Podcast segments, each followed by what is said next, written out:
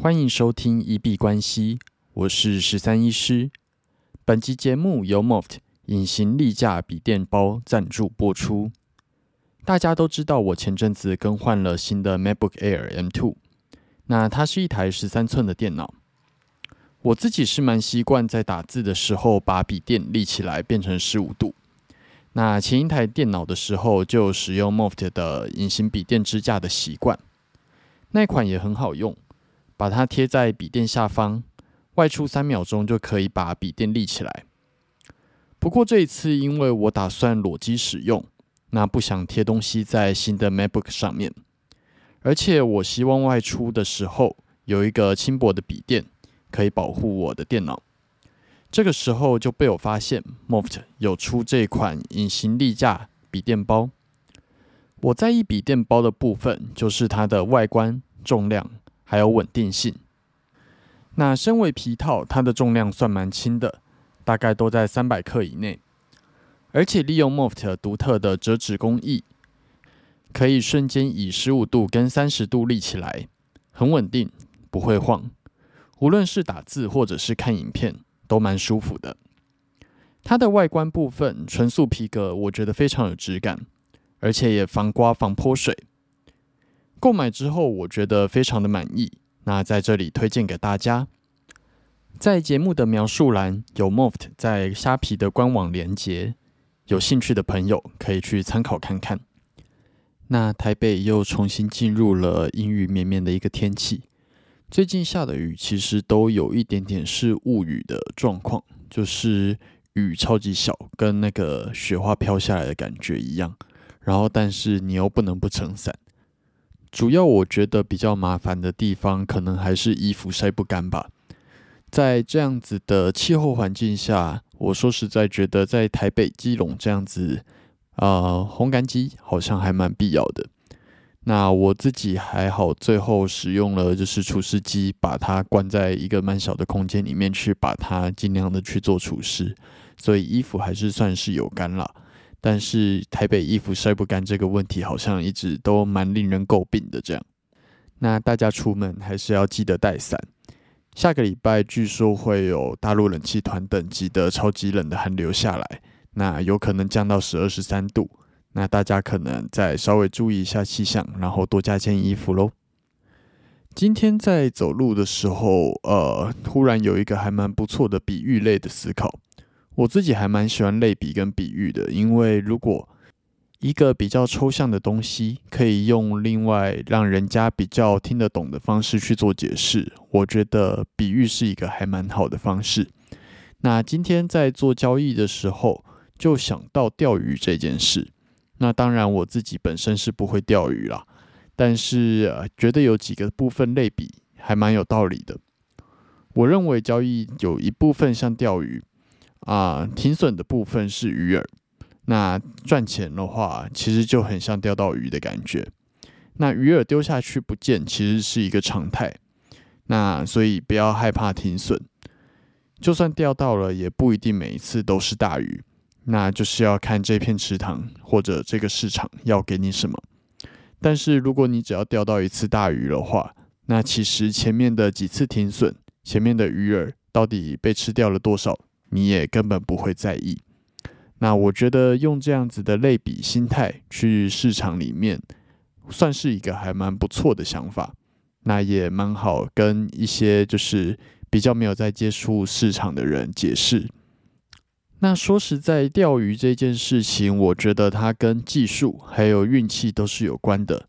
技术很好的人，也有可能那天完全钓不到大鱼，那甚至没有钓到鱼。那但是技术并不代表说因此就不重要。钓鱼它也不是每一次都能够钓到鱼，但是你拥有好的技术，在对的时间点做对的行为，那你就能够相对来说提高钓到的机会。但是只是几率问题，提高机会也不表示你每一次都能够钓到。那这点来讲，我觉得交易跟钓鱼也是蛮相似的。那如果各位对于呃类比比喻有什么样子的想法，也都可以寄 email 告诉我。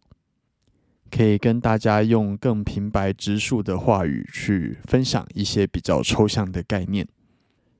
那今天币圈基本上没有发生什么太大的事情，主要是下个礼拜在消息面的部分有比较大的呃波动。啊，下个礼拜十一月的物价指数会做公布，然后还有升息会升多少也会做出一个决议。那目前市场上的猜测普遍是两码，那就让我们看看联准会到底会升几码上去。那最主要就是星期二会公布 CPI，然后星期四会公布经济预测跟利率的决议。那到时候我们在节目里面再来跟大家做分享。我们来看一下市场的状况。比特币在录音当下收在一万七千一百七十五，今天涨跌幅涨了五十五点，涨了零点三二 percent，最高点来到了一万七千两百六十五，那最低点在一万七千一百一十四。以日 K 角度来说，今天出现了一个带着短短上影线的小红 K 棒。那切换到小时 K 来看。今天基本上都大约在一啊一万七千一百二到一万七千两百这个八十点的区间去做一个上下的震荡。那在假日目前没有一个太明显的趋势，均线呈现一个纠结的状况。那这个礼拜比特币目前仍然是以周 K 来讲的话，均线仍然是向下发散。那目前也是仍然处在一个空头的一个趋势中，一个 lower high 跟一个 lower low 的状况。那这个礼拜的周 K 最后是收在一万七千一百七十六，最高点来到了一万七千四百三，那最低点在一万六千六百五十五。这个礼拜涨跌幅是正零点四五 percent。那以周 K 来说的话，这个礼拜主要是收了一个小小的十字线。并没有过度的影响整个趋势的动作。日 K 角度来说，这个礼拜都在一万六千八到一万七千二这个位置去做一个上下的震荡徘徊。那大概都在一万七这个位置。那最主要就是在十一月三十号往上拉了大概四点三八 percent 之后，就一直在这样子的盘整区间。以日 K 角度来说，目前并没有拉出一个很明显的趋势。那下个礼拜预计可能会有比较大的波动，如果有要抓消息面的，可以再稍微注意一下。来看到以太币的部分，今天在录音当下收在一千两百七十五，最高点来到了一千两百八十四，那最低点在一千两百六十四。这个礼拜涨跌，呃，今天的涨跌幅是正零点七七 percent。那呃，以日 K 来说是出现了一个小小的红 K 棒。但是今天表现的是比比特币再更大根一点。切换到小时 K 来看，啊，昨天凌晨一两点的时候出现了连续的两根黑 K 棒，把之前的上涨幅度几乎给吃回来。那吃回来之后，今天就是再重新慢慢爬，爬回了一千两百七十五这个附近去做一个上下的震荡。那大约在刚刚凌晨两点的时候，往上拉了零点五 percent。出现一个比较明显的红 K 棒，一度攻到了一千两百八十四，但是目前又是全部被吃回来的状况，持续的去挑战一千两百七十七、一千两百七十八这样子的一个压力位置。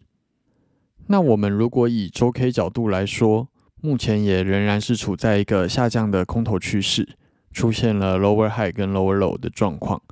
那目前在下跌中的一个回调。但是这个礼拜出现了一个十字的小红 K，会不会回调趋势到这里踩刹车停住，或者是继续向上发展，也很难说。那以太币目前的均线仍然是向下发散的，跟比特币走势还蛮相似，也是在十一月三十号往上拉了六点五 percent 之后，重新来到了一个新的盘整区间，大概在一千两百四。到一千三至六十点之间，这个礼拜一直在这里去做一个上下的震荡徘徊。那以日 K 角度来说，目前也仍然是趋势不明的状况。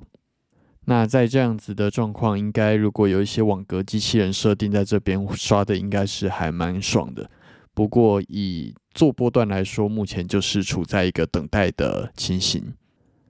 那我今天原则上是没有做到单子，但是在刚刚一个比较剧烈的波动之下，有依照一个 VCP 的形态去做了一个进场，因为刚刚有拉出一根比较大根的红 K 棒，只是这根红 K 棒目前几乎被吃掉了，所以这笔小小的短单应该是会被停损停掉。那目前我自己手上有任何的单子，我应该都会在消息面公布之前把它给出掉。然后再重新依照消息面去做规划。最后，我们进入 Q&A 的部分。我们的节目在 Apple Podcast 跟 First Story 上面都有开启文字留言跟语音信箱。如果有任何的问题想要询问、交流，或者是纯粹想要聊天拉塞，都欢迎留言。我们如果有看到。就会在节目中做出回复。那如果有厂商希望进行业务合作，都欢迎来信 crypto doctor 十三一小老鼠 gmail.com crypto doctor 十三一小老鼠 gmail.com。好，那我们这集节目就先到这边。最后提醒。以上节目内容都只属于个人市场观察分享，绝非投资建议。我只为自己的钱包负责。加密货币属于高风险交易，请谨慎小心。